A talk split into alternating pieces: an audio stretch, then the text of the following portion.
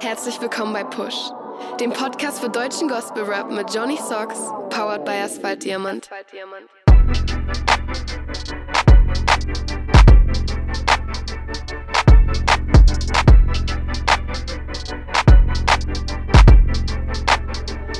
Das Interview. Yo, herzlich willkommen bei Push. Wir haben ein neues Interview am Start. Wir sind jetzt beim zehnten Interview, quasi ein Jubiläum. Und mit mir am Start, um das Interview zu führen, ist der liebe Jermaine. Servus. Was geht ab? Das hier wird special. Alles gut bei dir? Yes, sir. Bei dir? Was geht in Würzburg? Ah, alles easy peasy. Ich bin froh, wieder hier mit dir am Start zu sein. Und ja, ich bin besonders gespannt auf dieses Interview, weil es ja ein sehr guter Homie von dir ist und ich hatte jetzt auch schon das Vergnügen, ihn näher kennenzulernen. Herzlich willkommen, Trell. Cheer! Was geht ab, Leute? Hey. Was geht ab? Alles gut bei Wir dir? brauchen so einen Kla äh, Klatschknopf, Bro. Ah!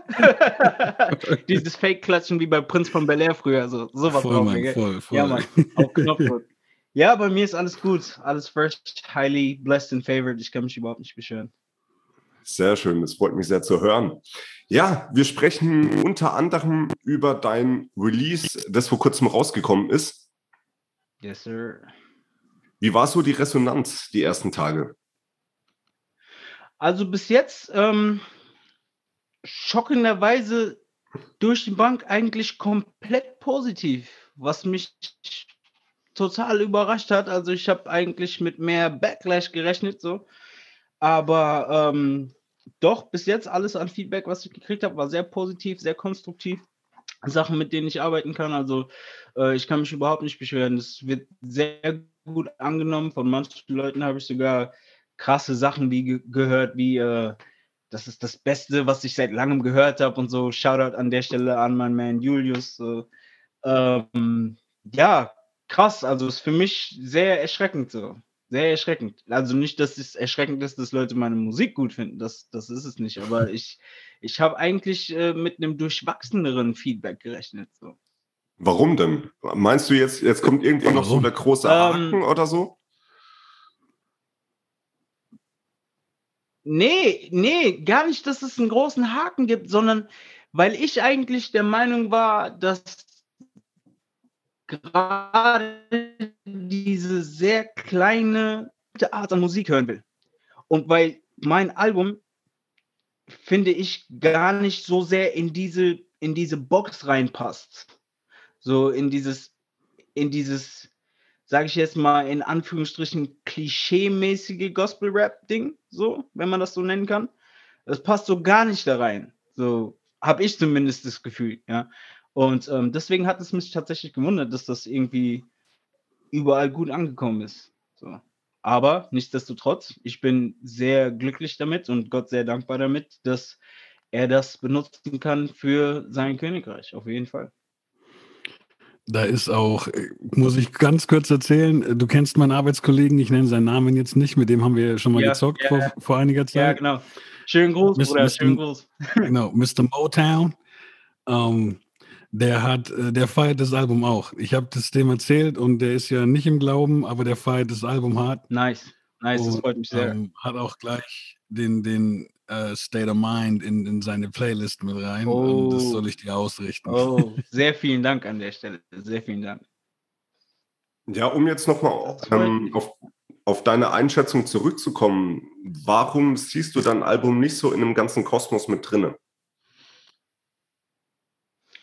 Ähm, Weil es einfach anders strukturiert ist. Es ist kein, es ist kein, kein theologisches Album, sagen wir jetzt mal, was, was, was theologisch gesehen Hochglanzleistung ist, meiner Meinung nach, ist das Album von Prey zum Beispiel. Ja, krasse Sache so.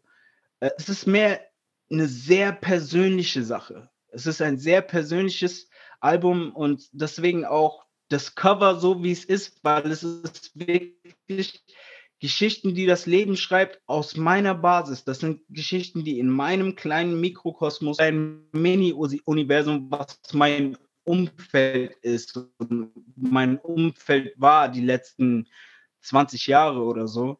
Ja, ähm, daraus sind das einzelne Geschichten handgepickt. Jetzt sei es zum größten Teil Sachen, die ich selber überlebt, äh, erlebt habe, Sachen, die ja auch zum Teil überlebt habe, ähm, Sachen, die äh, in meinem sehr engen Freundeskreis passiert sind und so weiter und so fort.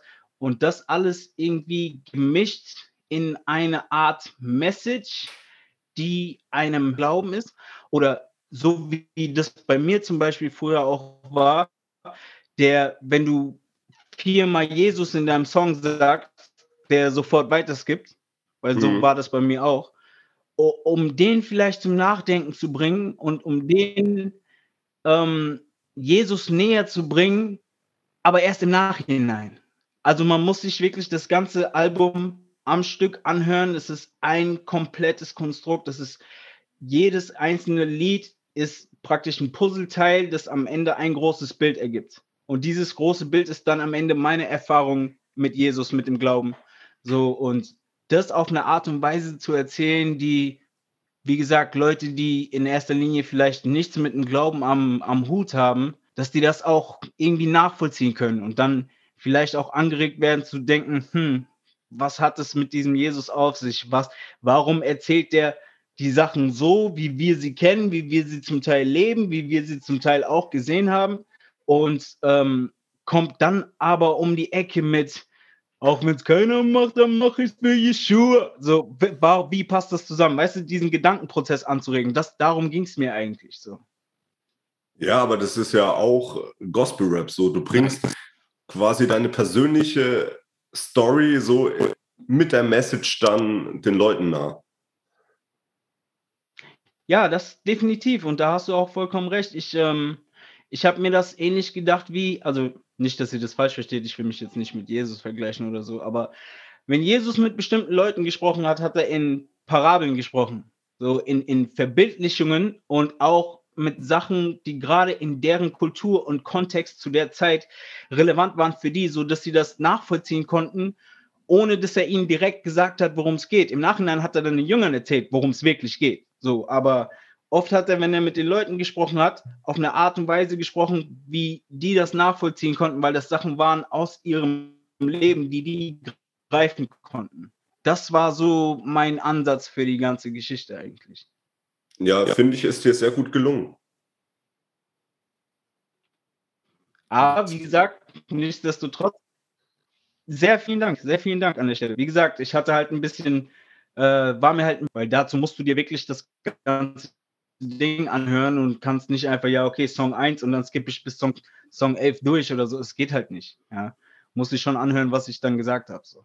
Genau, es ist aber, glaube ich, auch wichtig zu wissen, für wen man das ja. dann macht, ne? Weil du kannst dir explizit, du kannst dir Musik für die Kirche machen, aber du kannst auch Musik zum, ich nenne es mal, zum Angeln machen. Quasi, ja, genau, ne? das ist äh, reine Anglermusik. So.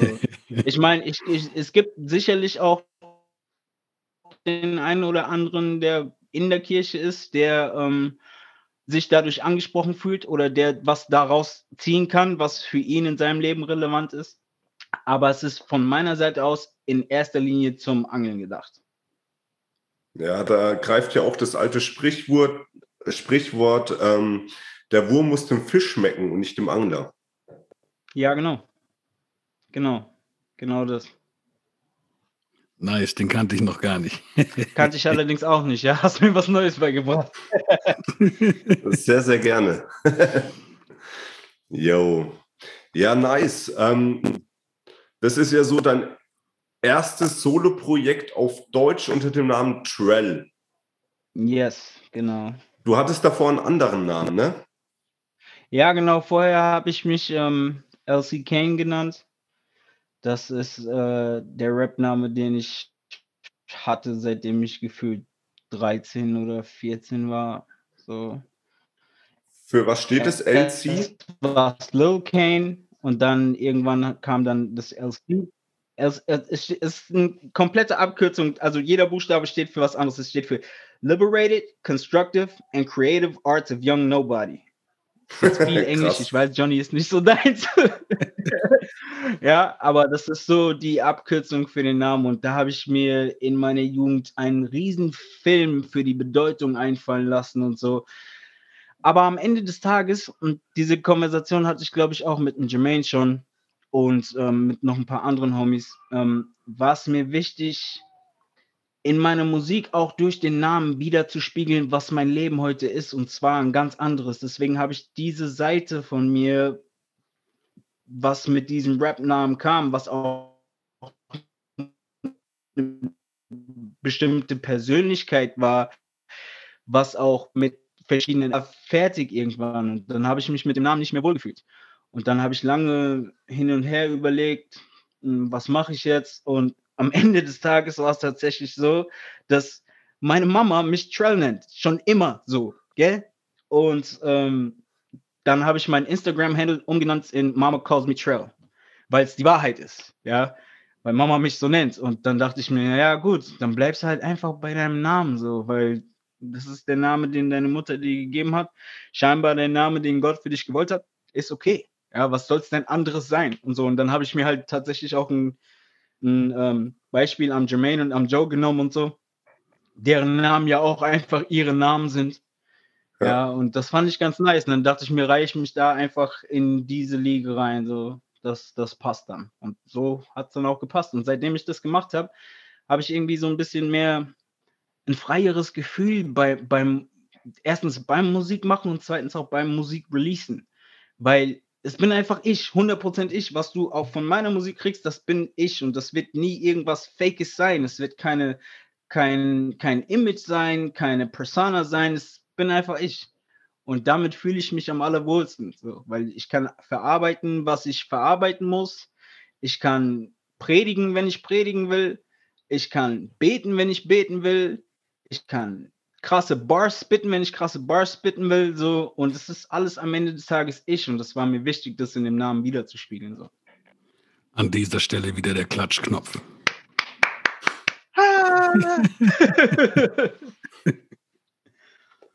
ja, ja, nice. Also, ähm, ich meine, krass bitten tust du ja eh auf jedem Track. Ich danke dir sehr. Ich danke dir sehr. Alle Ehren im Herrn. So, er gibt und ich mache. Was soll ich sagen? Ja, aber wie kamst du zu der Entscheidung, ein deutsches Album, also auf deutscher Sprache ein Album zu releasen? Du hast ja immerhin am Anfang des Jahres ähm, Freedom Trail auf englischen Album gedroppt. Genau, genau. Ähm, die Entscheidung war eigentlich schon bevor ich Freedom Trail gedroppt habe, äh, habe ich schon angefangen gehabt, an diesem Album zu arbeiten. Es war aber kein Album, so es sollte nie ein, ein, ein Produkt werden.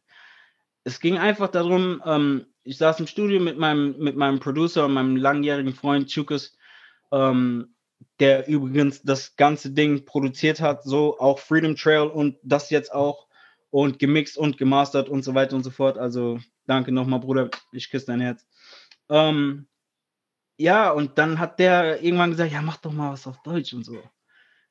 Und ich wollte nie was auf Deutsch machen, weil ich fand, also kein Disrespect gegen irgendjemanden so, aber ich fand Deutschrap immer unglaublich kacke. So, das hat mm. mir mhm. jahrelang einfach nicht gefallen. Das, ich finde, Deutsch ist einfach eine schwierige Sprache im musikalischen Bereich. Ich finde immer, dass das klingt nicht so, so fluent wie Englisch oder Spanisch oder, oder Portugiesisch, ja. Ähm, Deutsch ist halt die Sprache der Dichter und Denker und in dem Kontext ist es auch okay, aber sobald es musikalisch unterlegt ist, finde ich das gerade im Rap fand ich das nie so ansprechend, ja. Bis ich aber dann, ähm, ich habe früher viel Manuelsen gehört und das war das erste Mal, dass Deutschrap mir gefallen hat und auch mit diesem zusammen mit dieser Mischung mit R&B und so, das war das erste Mal, dass Deutschrap mir gefallen hat, weil es hatte so die Essenz von dem, was ich in dem Ami-Rap immer gehört habe hatte das so auf Deutsch. Und dann, als ich halt ähm, so in die Gospel-Rap-Schiene reingekommen bin, auch mit dem englischen Rap, dann habe ich Sachen gehört wie Lecrae, Sachen gehört wie KB, Sachen gehört wie äh, äh, Bizzle, äh, Seven, die ganze Hogmob-Geschichte und so weiter und so fort. Und habe sowas nie auf Deutsch gesehen. Und dachte immer, mhm. ach, auf Deutsch wird das furchtbar klingen, weil auch das, das, das, das Deutsche, sage ich jetzt mal, ähm, der deutsche kirchliche Wortschatz oder, oder, oder so dieses, dieses, dieser christliche Wortschatz, der klingt, wenn du ihn in Hip-Hop umwandelst, dachte ich damals, dass das nicht richtig klingen würde.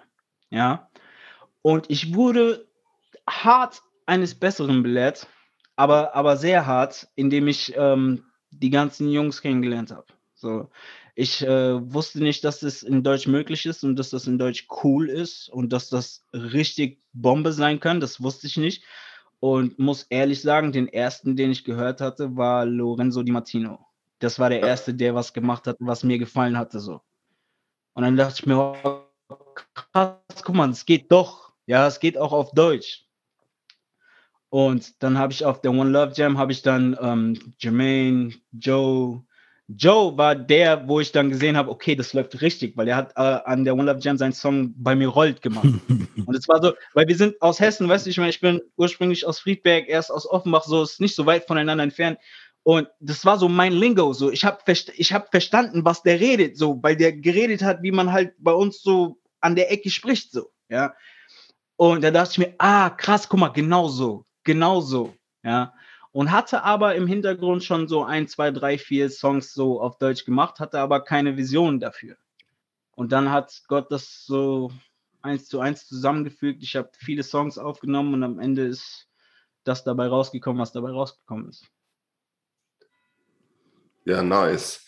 Johnny, hier wurden schon einige Fragen beantwortet automatisch.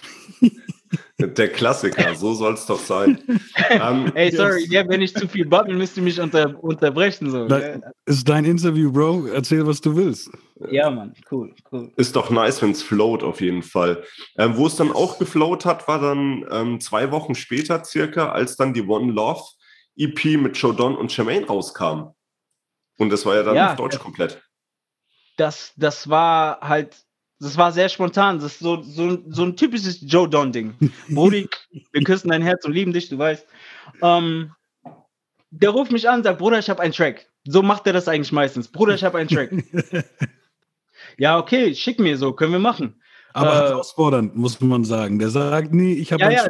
Der hat so einen Unterton, wo er sagt, kannst du abliefern. Ja, genau, das ist immer so dieses, dieses Erwartende. So, das ist nicht, äh, Bruder, ich hätte da einen Song, sondern Bruder, ich habe einen Track. So nach dem Motto, was geht?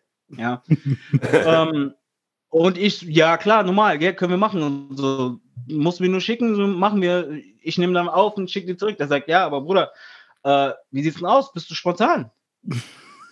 ich sag, schlecht, ich habe eine schwangere Frau zu Hause sitzen und so. Ich denke mir, na, wer weiß, gell? Ich sag, ich muss mal fragen, so dieses typische Pantoffelheld-Ding, so. Ich muss mal meine Frau fragen, ob ich mal raus darf, aber ja, genau, du weißt ganz genau, was ich meine, ja. Und dann habe ich meine Frau gefragt, ob ich mal raus darf, ja.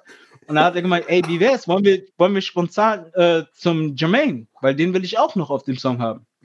ich denke mir, ja, cool, korrekt, yeah, ich habe sowieso Bock gehabt, mit den beiden was zu machen und so. Und ich mag die Brüder sehr gerne und habe mir dann gedacht, ja, auf jeden Fall, habe meine Frau gefragt. Meine Frau sagt, ja, geht. Ich denke mir, oh, Jackpot, geht, yeah. Lauf, machen wir. Wann wollen wir fahren? Morgen. Wie morgen? Wie morgen? Ja, morgen. Okay, gut. Fahren wir. Ja, fahren wir. Ich sag, weiß Jermaine überhaupt Bescheid? Nee, noch nicht. Wie noch nicht? Ja, und dann hat der das mit mir geklärt und hat den Jermaine im Nachhinein erst gefragt, ob wir überhaupt vorbeikommen können. Ja. Jermaine hat auf, auf spontan cool reagiert, ja. Red gerne weiter, Bruder. Du, du, das, das ist dein Part jetzt. Ja, es war auch mega so. Ich habe äh, vor allem, ich habe Videocall bekommen, ne? weil das war dann very important und so. dann kommt um, er mit ähm. Videoanruf. und dann stellt er mich im Endeffekt auf selbe Art und Weise dieselbe Frage. So, er hat so ein, zwei Songs und ob ich spontan bin und was, was ich jetzt morgen mache und ob ihr vorbeikommen könnt und so. Und ich so, ja, kommt, Alter, kommt. Und dann ist, war so noch der eine Haken, also auch jetzt der Pantoffelheld-Flavor, so, ja, aber Jermaine, du musst meine Frau fragen. Schade, dass er nicht dabei ist, um das zu erzählen. Das war so geil. Und ich konnte, ich konnte nicht mal so, ich hatte das N von Nein noch nicht im Mund. Da hatte ich schon ihr Gesicht auf einmal auf dem Display. Mhm. Und sie grinst mich so an, so, hä, was geht? Warum willst du mit mir reden? ja, und letztendlich habe ich dann einfach nur gemeint, so, ob, ob Joe äh, zum, zum raus, äh, ob Joe rauskommen darf zum Spielen über Nacht und so. So, meine, meine Mami hat auch schon erlaubt und gesagt, dass es geht und so. Und dann, ja, und dann ging das auch klar. Und genau, ab da passe ich das Mic wieder rüber. Ja, und dann sind wir auf Chillig nach Ansbach gefahren. Ja, super schöne Stadt, übrigens super schöne kleine Stadt. Wer noch nicht in Ansbach war, sollte unbedingt mal vorbei. Ähm, und wurden dann sehr herzlich empfangen so und haben das tatsächlich hinbekommen. Und es war ein super schöner Tag. Wir haben vorher zusammen gebetet und hatten eigentlich nur diese Ideen für diese zwei Songs. Ja. Und als diese Ideen dann irgendwie recorded waren, so, wir haben das davor, also Joe hatte seine Sachen schon parat und Jermaine und ich haben vor Ort geschrieben. Und dann war schon so im Raum so, ja, lass mal mehr machen. Ja, okay. Ja, lass mal eine ganze EP machen. Ja, okay, ich bin dabei. Wenn ihr dabei seid, bin ich dabei, auf jeden Fall. Dann hat jeder irgendwie noch so rausgekramt, ob er noch irgendwelche Skizzen hatte. Dann kam äh, Jermaine und hatte ähm, die Skizze für standhaft. Hook, Beat, alles schon da. Part schon da. Geil. Wir schreiben unsere Parts für standhaft. Ja.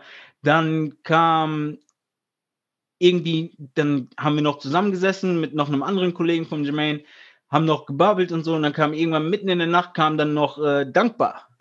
Ja, ich glaube um drei oder vier Uhr morgens, dann nachdem wir fertig waren und eigentlich schlafen gehen wollten, haben wir noch dankbar hinterher gemacht.